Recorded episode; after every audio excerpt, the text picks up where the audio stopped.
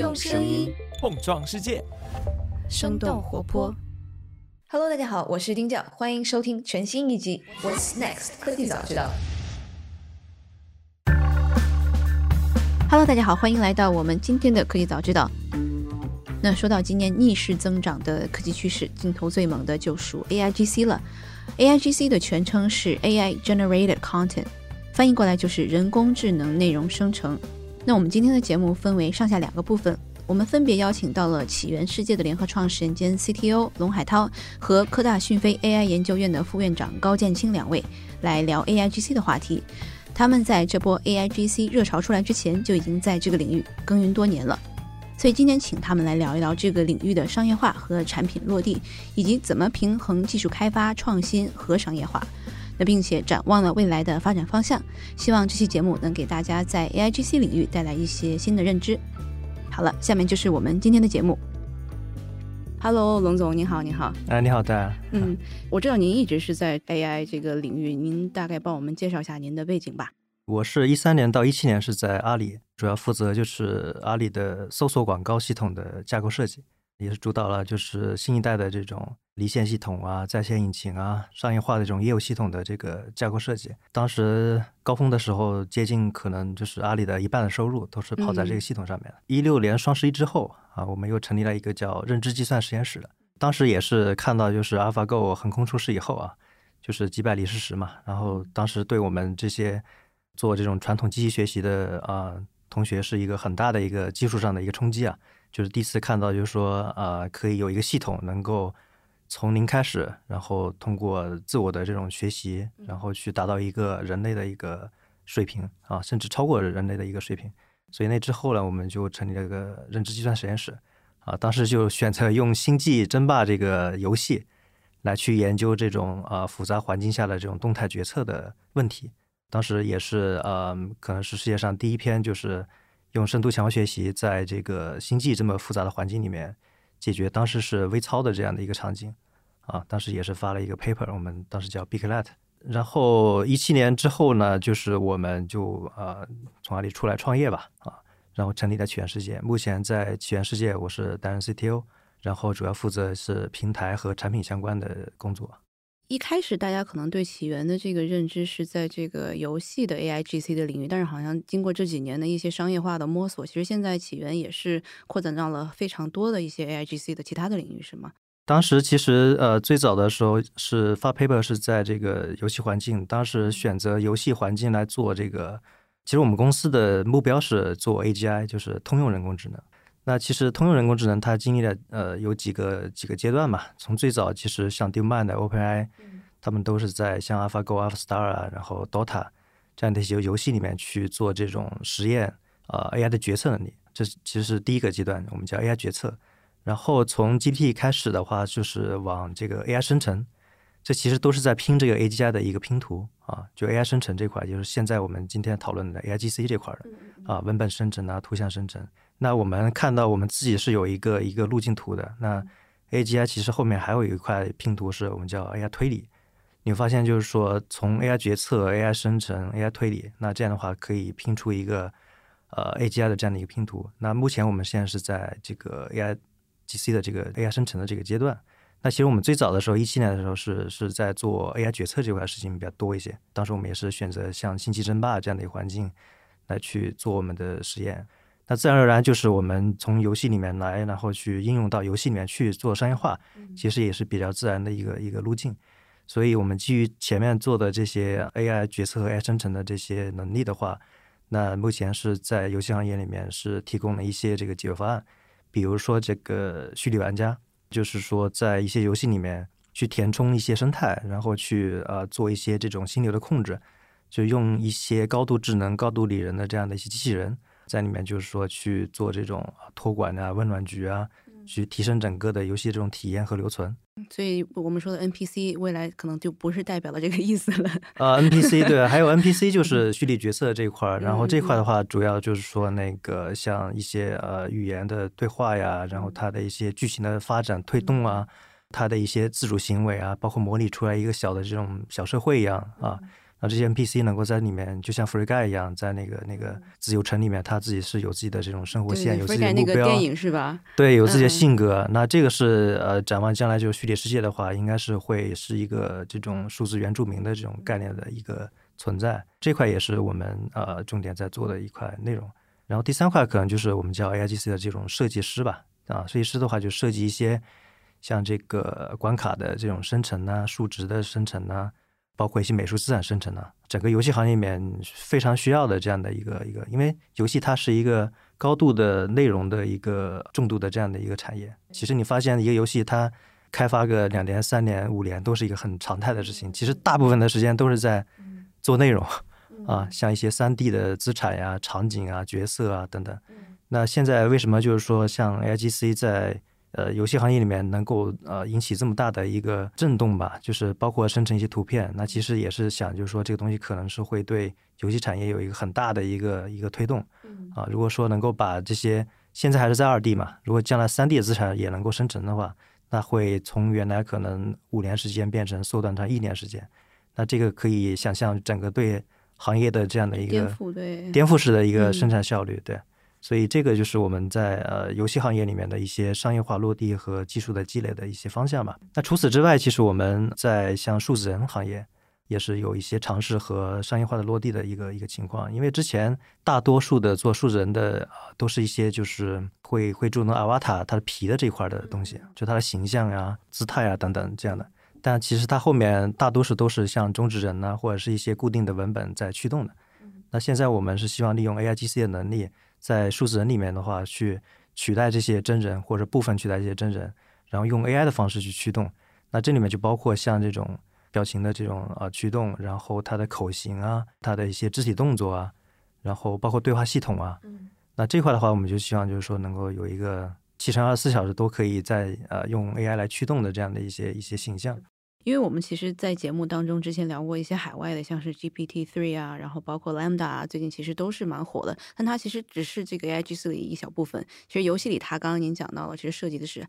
非常广泛的，可能这个游戏里面的虚拟人，这个虚拟玩家他的这个生成的这个对话，那就是一个文本的生成，对吧？然后那可能我们现在看的像是更多的这些这个图片的生成，那可能刚刚您讲的，其实在设计这一块，其实已经是二 D 的这样的 AI 的生成已经在使用了，是吗？所以可能游戏是其实是集各种技术大成的这样的一个应用的场景。对游戏的话，包括数字人呢，我们跟一般的 A I G C 的一些方向可能还不太一样，它区别主要是在两点啊。第一点就是说，大多数的 A I G C 目前呢，它都是一个单模态的这样的一个一个方向。比如说，我就专注在文本，对吧？比如说 Jasper A I，国外的一个公司啊，那它就是帮助这些创作者去辅助生成一些文案，包括像营销文案、广告文案这样的。啊，有些是纹身图的这样的一些公司，对吧？它就是生成一些图片，像 Stable Diffusion 啊这样一些公司。那其实我们是呃偏向多模态的，刚才讲的文本啊、语音啊、表情啊、肢体动作呀、行为决策啊等等。那这些东西集成到一个我们叫啊 AI Being 的这样的一个新物种了。背后的话是通过这个 AGI 或者 AIGC 的这样的技术来去驱动的，它表现出来是一个多模态的这样的一个高级的一个形态。第二点就是我们会偏那个实时互动一些，就是不是那种偏静态的辅助创作的这样的一个形态。那实时互动它会呃像游戏啊、虚拟世界呀、的数字人，它其实都是偏这种实时交互的。那这块要求会更高一些，不管从工程上还是从算法上来讲，我们也是觉得这样的一个形态，它会是将来市场空间最大的一个一赛道。因为我们可能是期待未来是 Web Three 的这样的一个更多虚拟的这个场景的发生吗？还是？对，就我们期望的未来的一个场景，可能是越来越这种啊，三 D 化、沉浸式场景化，对吧？那里面是有这样的一些虚拟角色，然后在虚拟世界里面，那这个世界是足够的大，内容足够丰富，然后里面的这些虚拟角色它足够智能、足够的拟人啊，那这里面都需要像 AI 的一些强大的能力来去生产内容，然后去提供很沉浸式的这种体验，那这块都会用到这个 AI 的这些技术。像海外，您您有没有看到像是这种多模态的 AI Being 他们的这个落地和他们的现在商业化情况是怎么样的？在国外，就是有一些那个创业公司在做这一块的工作，比如像呃有一家公司叫 Inward，呃 Inward AI，那这家公司的话，目前是他们应该是从 Google 的一个团队出来的，他们做的事情会跟我们有一些像吧？他是做了一个 AI 的角色生成的这样一个平台，它可以提供一些工具吧，然后跟像这个 Epic 的 Unreal 引擎啊、Unity 引擎能够集成，然后允许这个 professional 的这种专业人员或者是 user，他可以在上面创建这种 AI 的虚拟角色，然后呢可以定义他的一些人设、他的性格，然后他的情绪状态、形象，然后就可以放到一个呃虚拟场景里面。然后你就可以跟他用这种超自然的对话啊，然后他在里面就是可以跟你比较自然的去应答。这块的话，我们目前看他们也是在游戏啊、这种社交元宇宙啊，还有像迪士尼啊这样一些公司合作。然后整体来看，就这块还是会是在商业化的一个早期的一个情况，对，因为它应该是 AIGC 里面最复杂，然后。呃，技术实现方面也会最有挑战的一个一个方向吧。对对，因为您刚刚讲的，其实单模态我们看的最近其实蛮多的，就特别是在融资市场上是特别火热的。像刚刚讲的，像 Jasper，他也是刚拿了好像超过一亿美元。呃，我看到好像应该是这两天的信息是 Notion 这种这个文本的这样工具的，他们也开始在做自己的 AI 了，然后可能帮你建议一些这个呃搜索结果啊，帮你建议一些这个这个标题啊，建议一些这个你编辑的这些内容。可能下一步大家才是不是像是 Grammarly 这种可能帮助你写作的工具，他们也会这个 AI 化。所以单模态的感觉好像最近的它的商业化会更加这个起来了一些。对，然后之前是这个，我不知道您其实从二零一七年到现在。其实已经过了蛮长一段时间了，在整个这个 A I G C 的商业化这一块是怎么样的一个变动或者是一个变迁吧？您看到的？对，确实是这样的，就是单模态的文本啊、图像啊、视频啊这块会做比较靠前，因为它是一个存量市场的一个一个颠覆或者一个升级，所以它的市场其实不用去验证，就它以前也需要写作，对吧？也需要这种图片这些内容，只不过说我们现在用 A I G C 的手段，能够像十倍速或者百倍速的这个效率去提升的，那它显然就是非常快的就可以起来，所以这个也是在呃通过这些创业公司的它的一些商业化的一些数据吧，也可以看到，对吧？像国外的一些这种比较成功的 SaaS 公司，它其实每年都是有大几千万的这种收入的，就是起来的非常快。那像 AI 应这个市场，就是多模态的这块的话，其实它是一个。一些新的需求的一个创造，所以这块的话，它的商业化的进程或者说它会比较远一些，目前还是比较早期的一个状态。对，但是它的市场空间肯定是将来是更大的一个情况。感觉好像像刚刚讲的，像单模态这种大公司，好像也是。比较担心自己的这个生意会不会被这个创业公司抢走了，然后不管是 Google 还是这个 Microsoft，其实都在往这个方面在投资和做这样的产品，就感觉是人有我也 一定要有，要不然就可能在落后整个市场了，就大家可能是有这样的一种焦虑。呃，大公司肯定也会去做嘛，就像 Adobe 啊，或者是那个微软，对吧？那微软本身它也是投资的 OpenAI。那最近他们应该也是发布了一个一个工具吧？对，也是基于大力的技术模型在上面做这种应用。但现在这种垂类的这种 SaaS 公司，应该市场也足够大。然后它如如果说在一个垂类能够把这块技术结合场景，能够把体验做到呃非常极致的话，其实它也是有它的生存的空间的。然后另外一点，其实为什么说单模它它会呃起来比较快呢？其实也是跟技术的一个发展成熟度是有关系的。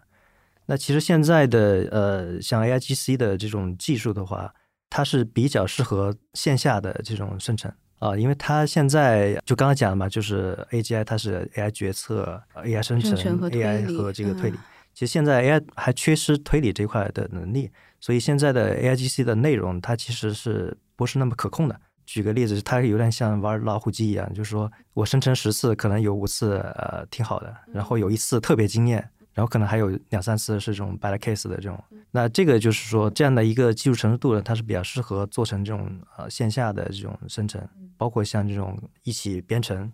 啊，像 GitHub 他们做那个 Copilot 就是一起编程这种。那我其实线下我我去呃，只要十次里面我有一次是比较好的，那它其实就已经是非常好的一个结果了，比它之前人工去做的话，那如果说我们要用在线上实时的话，那它要求就非常非常高了，那你可能要做到。百分之九十以上或者百分之九十五，它要都是非常好的一个质量，那才有可能就是说一个大规模的商业化的一个应用。因为你很难想象说，我跟一个 NPC 或者跟数字人，你跟他聊天百分之五十、百分之七十，他都是一些 奇奇怪怪的东西，奇奇怪的东西的话，那你 可能就聊个聊个几轮，你就不想再聊了，对吧？那当然，现在可以结合一些工程的手段，然后包括整个 AI 的 GC 的这个质量，确实也是在。飞速的一个提升的过程吧。像当时这个起源一开始就走游戏的 AIGC，其实它是更复杂或者是更难的一条路。对，为什么会可能考虑先走这条？可能跟我们公司的一些使命和愿景，还有这个激情吧，有一些关系。对我们是二零年六月份，然后在那个北京那个大饭店，然后举办了一个星际的一个比赛。当时是邀请了两位就是职业的冠军选手，然后来去检验我们在星际里面的 AI 的一个一个水平嘛。打了四场，然后四场都是 AI 取得胜利。那现在像这个阿里的这种《三国志战略版》、猎斯的《万国觉醒》，像这样一些大游戏，其实都是我们的合作的一个合合作伙伴。这种大的这种就策略类游戏，那它每次要推出一个新的武将、新的英雄的时候，他是会去策划去看这个英雄出来以后，会对我现有的这个阵容会有一个什么样的影响，他会有自己的一个预期。啊，那以前的话，他会通过一些传统的做法去做，从它的设计到验证，可能需要一个月甚至两个月的时间才能看到新的武将。那它对这个数体系的一个影响到底是怎么样的？那现在通过我们的系统做完以后的话，可以把这个时间缩短到两到五天，快的话就两天就可以把这套数值能够设计的更加的平衡。包括像虚拟角色、战棋类的游戏。每个这个玩家他要带五支队伍，然后这个队伍里面他又要从上百个武将里面去挑选组成，然后每个武将又有好几个这种战法啊，组合起来是一个可能十到二十四方的这样的一个大的这样搜索空间。那传统做法它是用这种行为树去去控制，其实非常非常复杂，然后很容易出这种问题。那现在其实用我们的新的这种 AI 的方法去做了以后的话，现在目前可以达到就是资深的这种策划的水平，就人类的这种水平。并且是可以很快的适应各种各样的地图。那么地图它有上百张，可以看到就是用 AI 计算方式能够去大幅的提升这种生产的效率。其实，在我们的客户里面的话，它其实把已经把呃原来所有的这个行为树的全部换成 AI 了。其实行为树之前也都是一种算法是吗？但只不过是现在可能 AI 的算法更优一些。行为树其实它是一个一种专家系统，它是通过写这种规则编程。那它其实下限会比较比较高一些，因为它是通过人去写的嘛，那有一个保证，但是它上限就会比较低。那取决于说这个工程师的呃编码能力，然后以及他的领域知识，对吧？像 AlphaGo 下棋的话，它就是完全另外一套，就是通过构建一个环境，然后他自己学习，从数据里面学习，从经验里面学习。那它的下限可能比较低。如果说你算法做的不好，那它趋于随机，对吧？那它是，但它上限会比较高。你只要对机器，然后这个给它更多数据，它的智力水平就会指数的提升。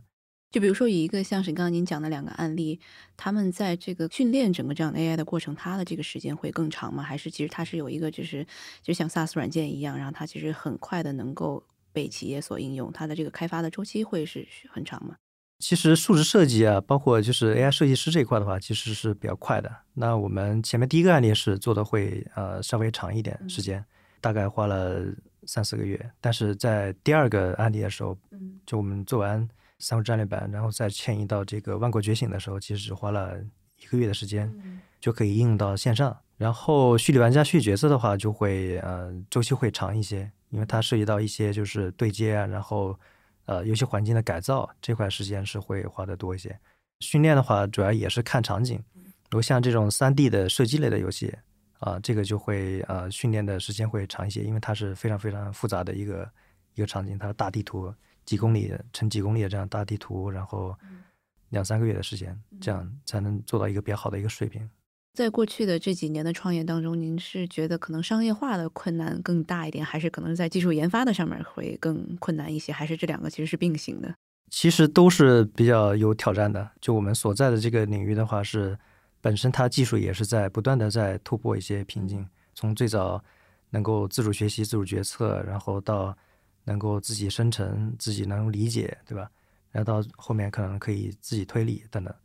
那其实这个整个的技术的话，也是在一个重重的这种挑战吧。对，然后商业化呢，其实我们坚持这五年时间呢，其实我们是有自己的一套这个方法论的，就是说技术和商业我们是要齐头并进。然后呢，技术成熟到一定程度，我们就解锁相应的一些场景。所以我们从一开始一七年的时候，我们是专注在决策这块的技术，然后对应的一些场景就是一些。工业仿真啊，数字仿真啊，这样智能决策的一些产业端的一些商业化落地，那再往后的话，我们 AI 生成这块 AIGC 的能力上来以后，我们又在游戏啊，在数字人这块去解锁。以终为始来这样倒推，然后研发的目标是这样的。对对，就是每一步，就是我的技术成熟度跟我的商业化是要能够匹配的。对，我们我们并不是说我们纯粹就去呃推动 AGI 的边界啊，然后去做这种底层的科学研究，对吧？也不是说那种就是说我。直接拿别人的 API，拿别人模型过来，然后我只做垂类的这种商业化。还是蛮这个实打实的，并不是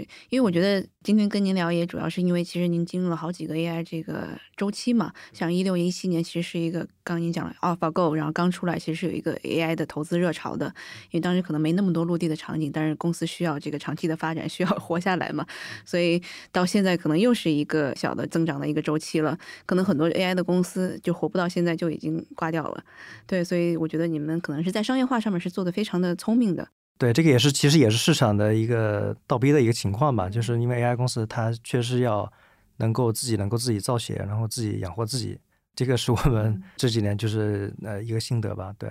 这一个小的热潮可能从去年开始吧，因为元宇宙这个概念又突然出现了，然后对起源这样的公司来说，它你们是怎么样看到这样的一个小的周期的，或者大周期？我不知道，因为没有办法预见未来。对，嗯，对，因为我们从一七年出来的时候。当时就有一个公司的一个内部的一个 slogan，就是我们叫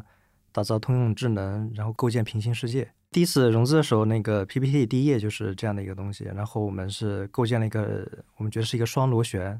啊，就这边是平行世界。那当时没有元宇宙这个概念，然后这边是通用智能。那其实就是平行世界或者元宇宙，它其实为这个通用智能提供了一个很好的一个载体和母体，因为它在里面就是提供场景，然后提供数据，然后去孕育我们的这个通用智能。那反过来，通用智能出来以后，其实我们的这些造出来 AI 应用都可以服务在这个虚拟世界里面，创造内容，然后创造这种 AI 角色和互动体验。在数字人这一块，其实去年已经有蛮多的可能，像是中职人啊这种东西在出来。但是你们其实是专业在怎么样把这个游戏虚拟人的这个智能化，在这个方面还是做了很多的这个尝试和深挖的。这块已经有一些商业应用了吗？这块其实我们呃没有对外披露吧，就是也是在做一些商业化的落地和尝试。主要有一些比较快速的一些落地的场景，比如说这种 AI 驱动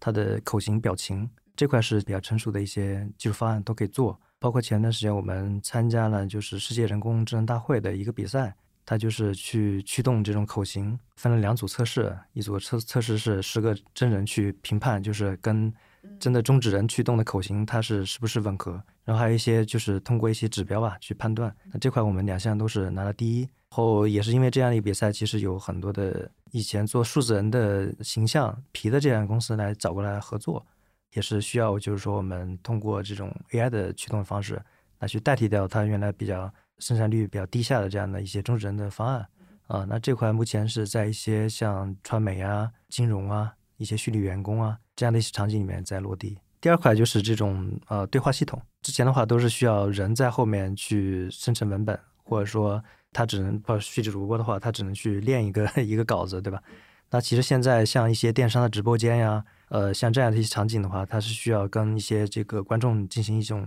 实时互动的。那这里面它需要一些比较强的这种呃自然语言对话的这样的一个系统，能够去做这种比较顺畅的呃人机交互。那这块其实也是呃我们正在就是商业化落地的一个场景。所以两边其实你们都在做，一个它是这个外皮，然后一个是里面的这个自然语言的生成。所以两边来说的话，你们是同时在发力是吗？因为很多公司它就只是专注的在做一块儿。还会有别的一些方向，那这两块其实是我们比较合适的一个技术方向。然后，另外像对话这块的话，确实是通用人工智能里面非常核心的一块技术啊。那这块其实我们是重点在做这块的研发，因为像语言的话，其实是人的非常重要的一个关键的一个组件。因为我前几年其实，在硅谷看过的公司，它也是好像先是跟一些名人开始合作，像是奥巴马啊，或者这样的一些名人，然后拿的奥巴马的录像来训练数字孪生的这样的一个形象。对，然后他们说最关键、最难的地方，就像您刚刚讲的，其实嘴这一块儿，就是你嘴的这个舌头这个动的这样的是很能够分辨出你到底是真人还是这个假人，也不能这么说，好像不太不是很专业。就是这一块的难度是最最高的。不知道您能不能跟我讲下这个是为什么？然后您刚刚讲的是这个可能跟中职人在后面和这个 AI 这个驱动的，为什么这一块它的这个细节也是就是这么的重要？其实口型这块是确实比较关键的一个部分，但其实最难最难是眼神这块的它的驱动，然后包括一些微表情这样的。然后口型目前是其实走的比较前面的，因为通过一些数据，通过一些算法，它就可以拟合的比较好。那这里面其实比较关键还是数据这块的啊，它数据的质量，然后加上算法的一些先进性吧。现在其实眼神这块是比较难做的，对。会有这种 uncanny valley 的这样的一个 一个效应吗？就是做的特别像，其实大家会觉得很可怕，然后大家可能不需要那么像。其实有一些做法，现在目前，比如说它是用二 D 的，嗯，你可以理解就像是换脸一样，内容就是特别的特别的真实啊。你基本前实验室有一个有一个主播，然后他播了可能有好多天，就没人发现他是一个哦，是吗？是一个 AI 在那在那播，对。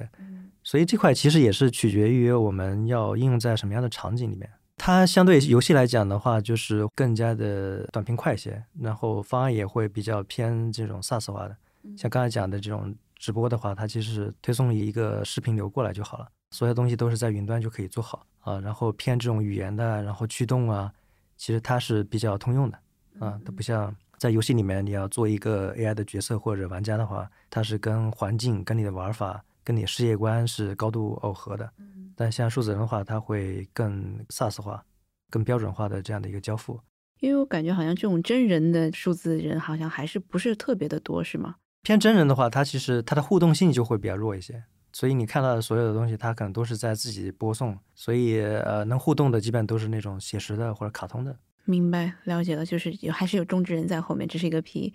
嗯嗯，对。但是未来的可能三到五年应该都会被大部分吧，可能会被 AI 取代。嗯明白，就是因为我们的这个 AI GC 的这个生成的语语言这一块，其实是已经慢慢在成熟起来了。这反正从市场的需求来看的话，也是这块的需求比较旺盛。那我们刚刚讲到，其实是从这个决策生成，然后再到未来的这个推理，在推理这块儿是会有什么样的一些应用，或什么什么样的一种这个可能技术的展现形态呢？可以看到，就是像 AI 生成这一块的话，它其实是跟理解是有有关联的。就你想想，就是如果说一个 AI 它能够生成、能够预测，它背后的含义就是说，它确实是理解了一些东西的。嗯，你不能理解的话，其实你是很难生成和预测的。这里面就是说缺一个模块，就是推理的这个模块，就是它能够举一反三，能够可以用一些小的数据，它就可以学出更多的任务，对吧？然后包括像为什么现在图像不能用在这种专业领域，目前还停留在给比如说美术的这些从业人员就是找灵感的一个阶段，这个其实也是因为像它的一些可控性其实是没有做到的。比如说这个美术的专业人员，他希望说能够精确控制它的甚至这种笔触啊。啊，它的阴影啊，然后它它的着色呀，它透视关系啊，然后包括像这种对话，其实也是你跟一个大模型去对话的，会发现就是，比如它的前后的一致性啊，或者说甚至它不能记住之前的一些说过的一些话，对吧？就是现在是一个不太聪明的样子的一个助理。对对对 对，嗯嗯，所以它现在这种对话的话，它会结合大模型，然后会结合一些对话系统来去做，包括一些这种。语言的理解呀，包括一些检索呀，它会搭起来这样一些传统的一些做法，然后才能去保证说我的对话系统能够更加的能够实用。如果你直接基于大模型来去做的话，其实会有很多的一些这样的不可控的问题。因为我们像我们的应用场景里面，像游戏里面，对吧，或者数字人里面，它会比较开放域的聊天，而且还会是结合某一种世界观。那你在这个原神的世界里面，你不能跟他聊这个键盘鼠标，对吧？啊，你不能出现这种词。就我是在一个什么年代，我在是一个什么世界观，那我就应该说什么样的话，对吧？所以现在在这个可能我们达到我们的 AI 小助理们能够比较聪明的给我们做出一些推理方面的这些建议，我们现在的一些瓶颈可能会是在哪里？然后大概需要多少年，可能这个瓶颈才会能够被克服掉？AI 推理就据我们所知，应该也是像 OpenAI 啊这些公司在攻克的他们所谓这个 AGI 的最后一块堡垒了，可能还缺少一个。神经网络里的某个结构能够适合做推理的，所以你可以看到现在这种语言或者是图像生成，为什么它的效果会这么好，也是因为之前像 Attention 然后像那个 Transformer 这样一些关键的结构上的一些突破。我自己个人认为的话，是应该会有一个比较大的一个结构上的一个突破，能够适合让这个神经网络能够做推理。所以可能还是需要蛮长一段时间的这个研发。对，可能需要嗯需要一些底层上的一些呃科学上的一些突破吧。所以这个时间也很难讲，到底是可能三到五年，其实不太好说。对，这个很难很难预测，但是就是你不要高估这个一年两年时间能做的事情嘛，但也不要低估十年 能做到的事情。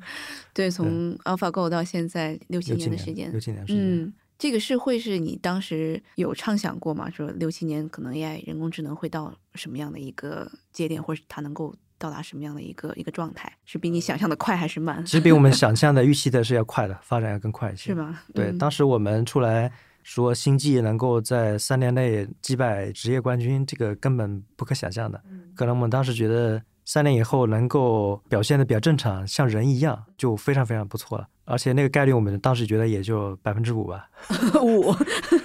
对，嗯但是没想到就是说三年时间确实是达到这个职业冠军的水平。包括当时 GPT 刚出来的时候，我们也是非常的震惊的，就是一个 AI 系统能够写了一篇东西，对对，文章，然后嗯上千字，然后还前后一致性，对吧？特嗯别好。嗯嗯它其实是突破了一个范式，然后验证了，就是说我为更多的数据，然后一个很好的结构，为更多算力，它就会越来越好。现在也可以看到 GPT 二、GPT 三，对吧？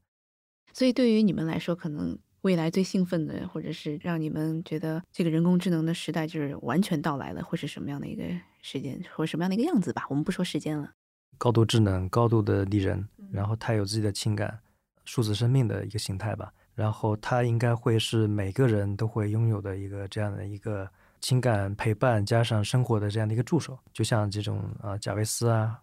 或者是 还有那个呃，二那个零零一的那种里面，杀手里面一个 Joy 啊，嗯类似这种这种形态，这个是我们觉得会比较兴奋的一个未来。好的，那非常谢谢龙总今天给我们科普了好多最近我们比较火热的 AIGC 的整个这个业态，然后包括可能现在已经落地的商业模式，可能还有未来的一个我们的畅想吧。嗯，嗯，好的，那非常感谢您。嗯，也感谢大家，哎。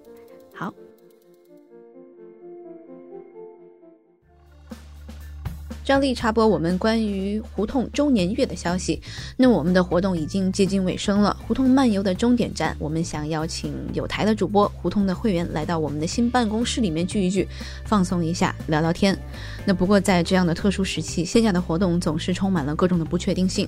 那希望能够和大家顺利的见面。活动的详情已经在 show note 里面更新了，请大家自行点击查看。另外再宣传一下，我们的周年订阅优惠活动马上就要结束了。本次周年活动中各个分会场的音频，我们会在活动结束后发给生动胡同的会员们。新订阅的伙伴们也可以通过音频回顾来了解本次活动的内容，所以大家不用担心已经错过了。订阅的方式和优惠的说明已经放在了 show note 里面。最后，你们的慷慨支持是我们持续做好内容的强大动力。欢迎大家加入我们的生动胡同。I've been a fan of yours and Macintosh since the 1980s. Hmm. Well, you know, we just kind of figured that out. Even though Apple is big, it's still like half a percent of the 那最近啊，在我们生动活泼自己的群里面，有一个小伙伴扔出来了一期播客节目，就是知名主播 Joe Rogan 采访乔布斯的一期节目。然后我和我的合伙人涛老师就直呼：“哎呀，我们可能要失业了。”对，前段时间我们做了这个 Lambda、Dolly，然后在自然语言或者是图片等人工智能内容创作领域的一些节目。那今天我们想来聊一聊声音赛道的 AIGC，也想满足一下我自己的好奇心，我自己离失业还要有多久？那今天我们的嘉宾是高建清博士，他是科大讯飞 AI 研究院的副院长。您好，高院，欢迎做客我们的科技早知道。您好，丁老师。呃，高院您好，呃，您先介绍一下自己的这样的一个研究方向和您之前在科大讯飞负责的一些项目和内容吧。我在讯飞做了十六年的智能语音方面的工作，那么现在呢也是负责科大讯飞呃研究院语音方向。嗯，最早我是主导研发了国内最早的电话自助客服系统，后来呢是创建了讯飞的语音转写团队。呃，那么主要主导我们的呃语音识别系统的研发，呃是在业界最先将我们的演讲和会议场景的转写做到实用化。并且孵化了像讯飞听见的会议系统、呃智能录音笔、智能办公本这一些产品。呃，那么最近几年呢，也开始逐渐带领我们整个团队做语音合成方面的工作，也就是今天我们要聊的呃 AIGC 这个领域的一个很重要的组成部分。呃，另外的话也做了很多关于智能语音产业化方面的一些工作。Who's difficult to describe and wonderful, and I'm so grateful he came on the show. How's it going? Good to see you, buddy. It's been a long 咱们 time. 昨天其实在这个聊天的时候，大概也聊了一下，我们听到的这样的一个 Joe Rogan 采访乔布斯这样的一期播客，它背后其实它的这个难度或者是它的这个难点在哪里？它值不值得我们这个担心我们未来可能会失业了？ About Things that were things that were things you already knew a lot about. Today we talked about things I didn't know a lot about, and that was really fun. That worked out well for me. Steve Jobs, ladies and gentlemen, Good night. 首先我，我们在这里面看到两个关键的技术：语音合成以及呃对话文本的生成。语音合成是相对来说是比较成熟的，这个大概就是我们需要收集很多乔布斯的一些语音，来学一个语音合成的，训练一个语音合成的系统。语音合成系统里面主要的难度是，呃，首先我们怎样在不是太大量的数据下，能够实现我们的音色能，比如说跟乔布斯很像。然后另外呢，发音过程中有很多的每个人发音有他自己的特色，它的韵律、它的节奏。像我们需要标注数据里面的一些具体的一些文本的一些信息、发音的信息，同时我们还要收集到足够多的这种训练数据。最后一个呢，可能呃，因为音频呃相对来说是比较久远录制的，那么它的音质可能不会特别高。那么我们怎么嗯样做一个非常高质量的这个合成系统，听感质量比较高的这个语音合成系统，这个也是技术中的关键。那比如说是可能最近我也看到大家比较火的，就 AIGC 是在图片方面的应用。那可能像是这个 OpenAI 它训练一个像是 Dolly 这样的这个引擎，它是需要可能六十万美元，然后大概时间也是比较久了。那我不知道，可能这个音频的这样的一个领域，它的一个训练的时长和成本大概是在多少？图片领域，我们现在看到的这个模型的话，它更多的是用一个预训练的这样一个技术，那么它其实是需要收集到海量的一些无监督数据，所以在这种情况下的话，呃，因为数据量很大，呃，算法的模型也比较大，所以它可能需要的时间是比较长的。呃，我们刚刚说的，比如说恢复乔布斯的声音，呃，这些的话，更多的是采用一个有监督的方案。那么这种的话，它更多的是在数据处理上的代价是比较大的。那么模模型的训练其实代价是不大的。啊，我们采用的是一个正常的模型来做这样一个事情的。啊，整体的训练时长和训练的时间都是可控的，时间应该就是在几个小时就可以完成。哦，这么快？对，那大概是需要多少的这样的样本？我看好像图片的话，大概是需要二十亿张图片才能才把这个 Dolly 训练出来。那这个语音呢？针对像一些精品的发音人的话，可能嗯需要数十小时以上。但是当你不一定能够收集到这么多声音的话，其实呃现在的技术的话也可以做到一个不错的一个程度。对，刚刚我我我们说了，就是呃让乔布斯和一个主持人做一个访谈，那这里面其实包含呃两个关键的技术，第一个是语音合成，第二个的话是文本的生成。那么我们认为，呃，语音合成可能技术相对来说是更成熟的，呃，但是对于文本生成来说，其实现在的难度，呃，我认为是更大的。也就是说，我们要形成一个这样一个完整的这一个访谈，那么访谈的内容它也是要自动生成的，这个难度是更大的。这个我认为现在，呃，生成一些看起来 make sense 的一些句子其实是可以的，呃，但是如果需要传递一个深层意义的观点，这个嗯观点它是有铺垫、有一定的递进关系等等，嗯那嗯这个难度现在其实是很大的。呃，我看了乔布斯的这段视频的一些采访的文稿，大体的通顺度等等，这个都是非常好的。呃，但是他是不是表达了一个非常有自己观点的这样一个信息？那么从这个的层面来说，我觉得现在还是不够的。他可能就是呃学习了乔布斯以往表达的很多的这个观点的这些文本，嗯嗯也就是说，他其实是一个垂直领域的非常相关的，只跟乔布斯的发言相关的这些文本，然后生成了一个采访的文稿。如如如果是说只是声音是合成的话，那可能意义就少了很多了。对，意义可能就少了很多。好的，那我们再回到这个我们现在生成的这样的语音，它跟我们真人的这样的表达，它现在相似程度能够到达多少？我觉得现在最新的合成系统，我们所谓的机械感，其实现在已经很小了。我们评价一个语音合成系统，一般采用 most 分来表达，呃，满分是五分。那么可能我们说最优秀的播音员的话，可能也许能够达到五分。但是我们普通人啊，因为口音的原因啊，没有受过特殊的训练。其实我们现在非常好的语音合成系统的话，真人如果是说 most 分是四点五分，那么机器可能是在四点四分这个样子。其实差距已经非常小了。明白。我还是觉得我可能会失业，因为经常会有人来吐槽说啊，你这块好像这个怎么说的这个不标准。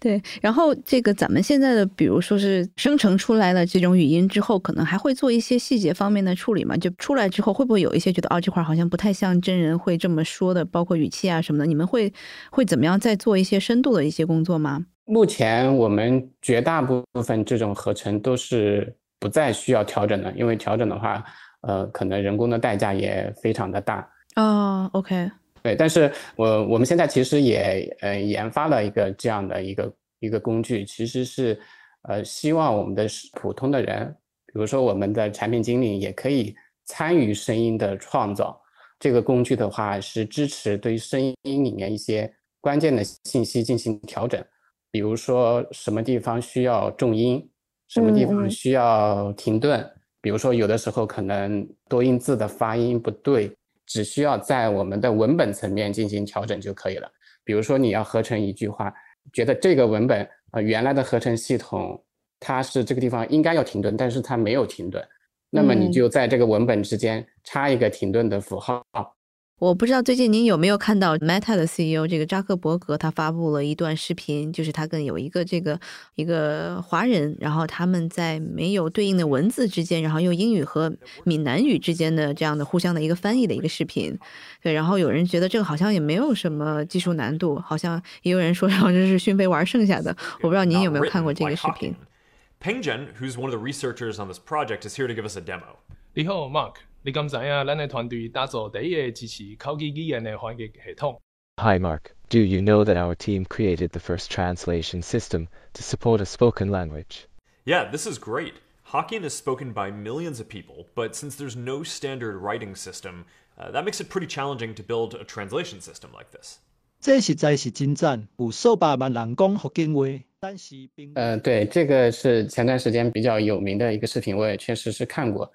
从技术的角度来说，这个是一个无文本的翻译。呃，因为闽南话它是一个偏口语化的语言，它的文本的数据是非常少的。总的来说，没有文本桥接的这个翻译的话，它的实现难度还是非常大的。就是传统我们实现的从一个语音到另外一个语音的翻译的话，其实它是分三个过程的。是先把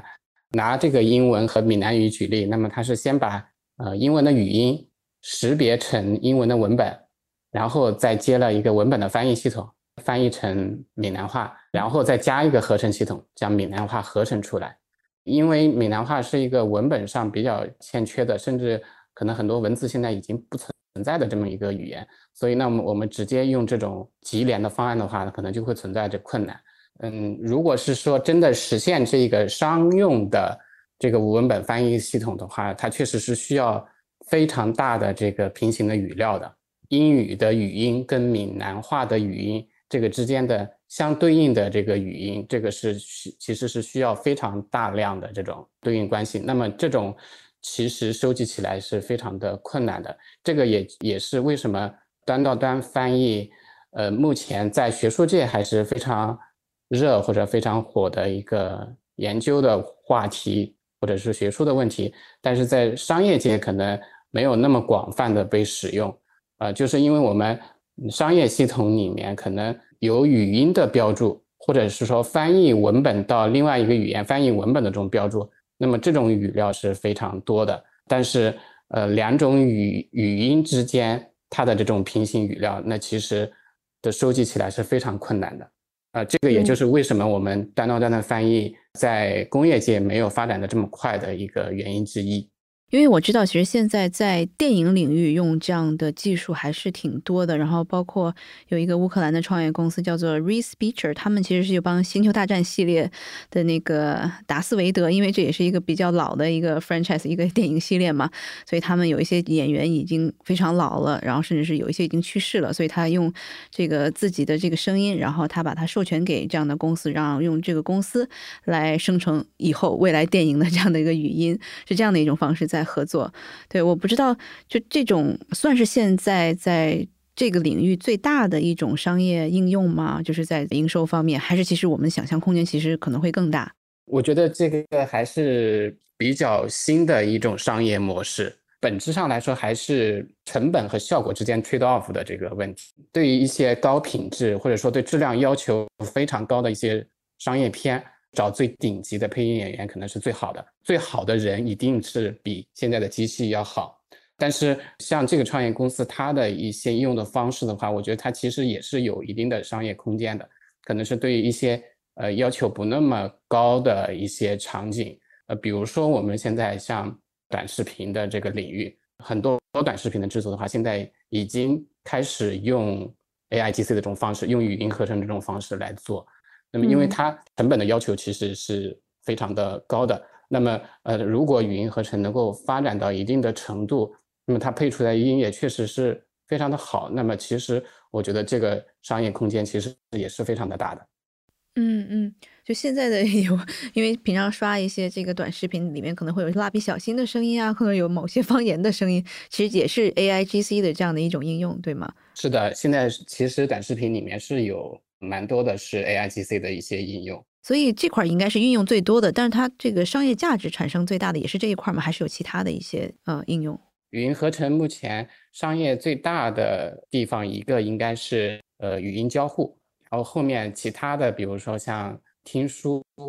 嗯，像新闻播报、短视频制作的这个领域的话，算是目前新兴发展起来的一个领域。为什么说语音交互是发展最快的？其实语音交互已经有。从 Siri 出来到现在，可能已经有十多年的时间。那么语音交互里面，因为人要与机器交互，那么其实呃语音识别、自然语言理解、语音合成都是里面非常关键的一个技术模块。那么因为在汽车交互这个领域，它是一个垂直的领域，那么一般的乘客或者是驾驶员在开车的过程中，他所要呃交互的事情其实是有限的。呃，典型的，比如说听广播、导航，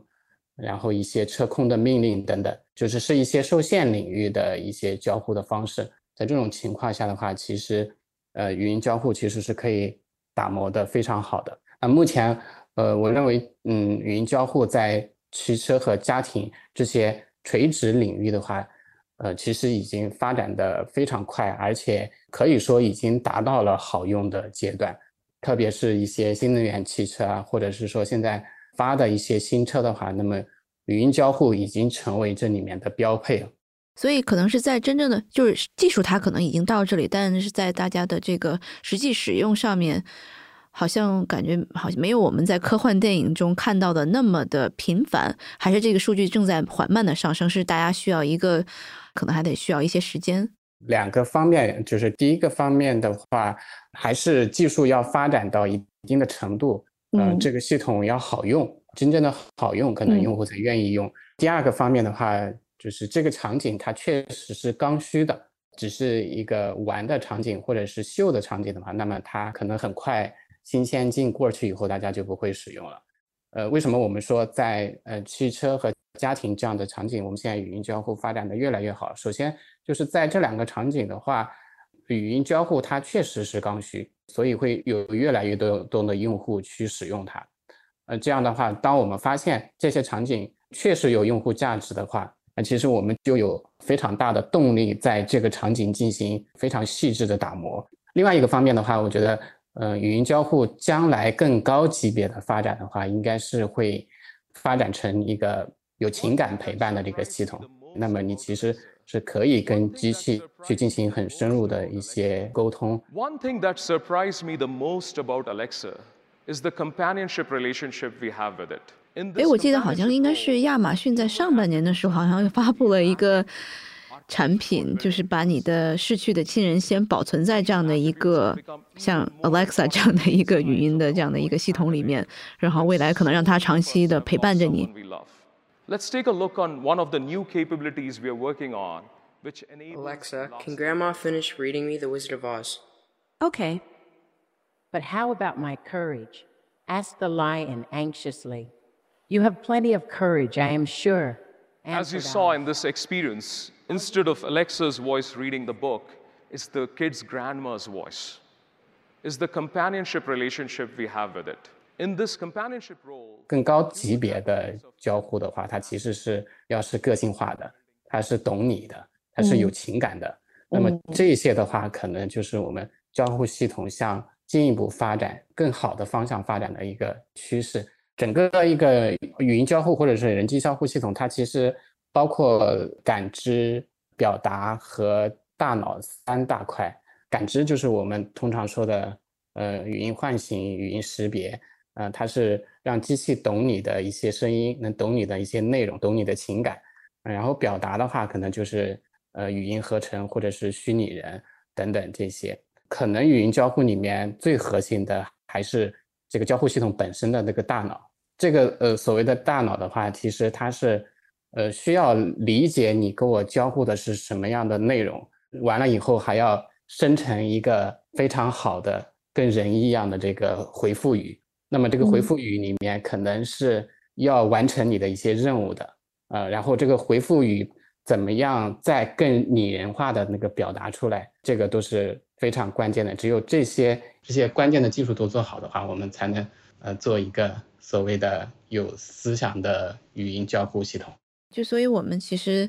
现在已经看到了，像是 Lambda 呀，还还有这个 GTP 三这样的一些可能 所谓的未来可以成为这个大脑的这样的一些 AI 的算法，它可能还是得需要更长一些的时间，然后再加上我们在可能声音领域啊，然后在这个其他一些领域的一些技术，然后它合起来，可能才会有一个更加智能的这样的一些产品来服务我们。呃，人工智能现在在呃很多领域慢慢的其实是在帮助了很多的人，最典型的是代替了很多嗯、原来人类非常繁杂的一些劳动，嗯、但是确实它可能在一些类似于有思想、有创造或者是艺术性的领域的话，这个难度技术难度是是更大的，也是需要更长时间的发展。对，因为可能最近大家关注的像是 Dolly 啊，然后包括可能 Stable Diffusion 这样子的人工智能作画的应用，其实这几个月大家都用的试 用的如火如荼，然后觉得好像是颠覆了很多人的工作，让一些绘图的这样的工作人员啊，或者是设计师啊，还是一些 PS 的这样的一些工作人员，他们可能未来工作会简化的非常简单，或者甚至有些人就没有工作了。我不知道在人工智能语音这一块儿。会不会有这样的一个时间节点，或者是让大家就觉得我的工作好像有点岌岌可危了？呃，类似于刚才表达的观点，机器擅长做的这个事情，让机器来做；人更擅长呢，可能是更加具有创造性的、更加具有思想的这些工作。在我们声音领域的话，其实也有很多这种人机耦合的这种方式，比如说像法院的庭审。这个庭审的过程，其实背后是有一个速记员在记每句话的。这个以前是一个法院里面应该叫是书记员，书记员这个岗位，他在做这个事情。其实这是需要人非常专注的、很专业的一个事情，记起来其实是非常的困难的，而且是强度很大的。那现在我们机器做语音识别，那对机器来说，你说的每句话，它可以快速的、非常实时的就把你的结果识别出来。那么我们现在的速记员的话，可能就可以在机器识别的结果上做少量的修改，从语音到文字这种最繁杂的劳动是机器来帮你做的啊、呃。但是机器的识别率可能不是百分之百，它需要一些修改，然后它也需要一些提炼，嗯、因为我们人讲的话，它可能很多时候是一个。很口语化的东西，但是我们最后形成的一个记录的话，是需要一个书面语的东西。那我们的我们没有让书记员失业，我们又很好的帮助了他。不知道最后能不能让您帮我们再 展望一下，就是人工智能和声音结合的这个方向，哪一些赛道或者是应用可能会在未来的几年会有一个小的爆发？在技术领域，我觉得两个重要的方向，首先是感知，或者说从我们怎么样把语音的内容或者情感识别出来这个方向的话，我觉得可能更多的还是要解决一些现在语音识别面临的一个更加复杂的场景，我们现在解决不了的一些问题。那举个例子，我们语音识别里面的经典的鸡尾酒会的问题，比如说开一个 party。啊，很多人在一起讲话，那么人是有能力听懂其中的某一个人的讲话的，但是机器在这种场景下，因为非常的嘈杂，对于它来说是非常的困难的。那么这个真实的应用场景的话，可能比如说会议啊、采访啊这些里面，可能都会存在这个鸡尾酒会的这些问题。那么现在其实呃也会有一些解决的方案，比如说我们可能用麦克风阵列的技术，呃，或者是说我们用多模态的技术。呃，麦克风阵列可能就是采用更多的麦克风，呃，然后来进行更好的降噪。多模态的话，可能就是我们要结合语音和视频的信息。那比如说你的唇形的信息跟语音的信息的结合，那么可能对于这种噪声场景下语音识别的问题的话，就可以更好的解决。那么我觉得这个可能是在语音识别类这个方向的一个接下来在。技术上的一个研究的热点，或者说也是我们必须要攻克的问题。那么语音合成方向的话，为什么我们现在听的一些语音合成的声音还是有一些机器人的感觉，或者说长时间听你可能还是不舒服？这里面我觉得可能第一个要攻克的一个情感的问题，怎么样让我们语音合成出来的声音更具有情感化？第二个发展的方向的话。口语化的合成，现在很多语音合成的系统，如果你听的时间非常长的话，会觉得不舒服。里面有一部分原因的话，是因为我们每一句的声音都会非常的工整，它都是一个像播报类型的这个声音。那么这个你时间长了听起来会就会觉得不舒服。啊人他其实他的声音是非常的自然的，它里面会有一些口语化的一些内容。停顿等等这样一些东西在里面。那如果是在可能应用层次上面，有没有一些可能是马上大家会比较 兴奋的一些？嗯，应用方面，我觉得最大的一个方向的话，还是语音交互。其实语音交互发展的这么多年，到目前为止，它可能还是在垂直领域做的比较好用。但是如果我们在更加开放的领域，怎么样做得更好？那么如果这个方向突破的话，它其实在很多领域都会得到应用。第二个大的领域的话，可能就是跟我们媒体相关的海量音频的这个转写。那么这个也是一个非常重点的一个方向。也就是说，比如说我们现在其实是有很多短视频，有很多媒体每天都会产生大量的这个视频的信息。那么这个视频的信息它其实是一个非结构化的无组织的一个信息。那么怎样把这些信息更高效的？转写成文本，然后更高效的进行内容分析，变成一个有结构化的信息能够存储下来。嗯，这个也是未来几年发展的一个很重要的方向。好的，这个确实是跟我们还蛮息息相关的，因为我们其实在平常录播客的时候。还是希望是把它转成文本，然后我们在文本上编辑可能会更快一点，再去再进行剪辑，这样的协调下来的话，可能我们会省蛮多时间的。嗯，是的。对，那反正跟反正今天跟您聊下来，就感觉我们短时间内可能还是不会失业的。然后未来如果是有更好的大脑这样的这个 AI，然后再加上语音的训练的这样的一套 叫壳，我不知道怎么来描述它。呃呃，但即使是那样的比较成型的话，我还是需要我们告诉他去聊什么内容，然后。然后有结构化的去聊，到时候我们就可以更少时间的去工作，然后只要告诉他去怎么去工作就 OK 了。如果是要畅想一下的话，对，呃，也许可能呃有一个采访，那么如果说将来有一天是不是，呃，机器知道你要采访的人，那么它可能可以根据这个采访人的特性啊，他的专业领域啊，可能就会给你生成一个采访的提纲，呃，甚至可能你想采访的什么语言。文本等等，它都可以给你进行一个生成。当然，这个它是不是你的思想，或者是说是不是你真正想要的，那我觉得人类其实是可以进行进一步的加工的。好的，那今天非常感谢高院帮我们科普了最新的，可能是在 AIGC 在声音领域方面的一些应用，以及未来我们可能会在哪一些方面看到，呃，AIGC 声音领域的一些新的技术和应用的这个发展。那非常感谢今天参加我们的节目，谢谢高岩，感谢林老师。另外，节目的最后也想告诉大家，我们为科技早知道的听众准备了三套讯飞听见专享卡，包含同传、录音转文字以及小语种转写不限量等权益。大家可以在我们本期节目的评论区或者生小英微信的朋友圈里面留言，我们将随机抽取三位。那结果将在下期节目上线前评论区公布。这期 What's Next 科技早知道就到这里了。听完之后，如果你有任何的想法，欢迎在评论区里面给我们留言，我们每一条都会认真的看。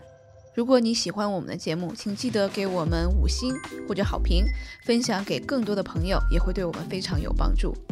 你也可以单独写邮件给我，邮箱地址是听 t i n g at 声点 f m，我都会一一回复。那同时，公众号和微博也可以搜索“生动活泼”，声是声音的声。节目相关的更多信息会在公众号里出现，微博和公众号都会有不定期的福利给到大家。如果你想要跟我们更加紧密的讨论和分享，或者是想要认识和你一样有求知欲的新朋友，可以加入我们的微信群。进入听众群的方法是在公众号文章中扫码添加，或者是公众号后台回复“科技早知道”即可获取邀请码。期待你的加入，我们下期见。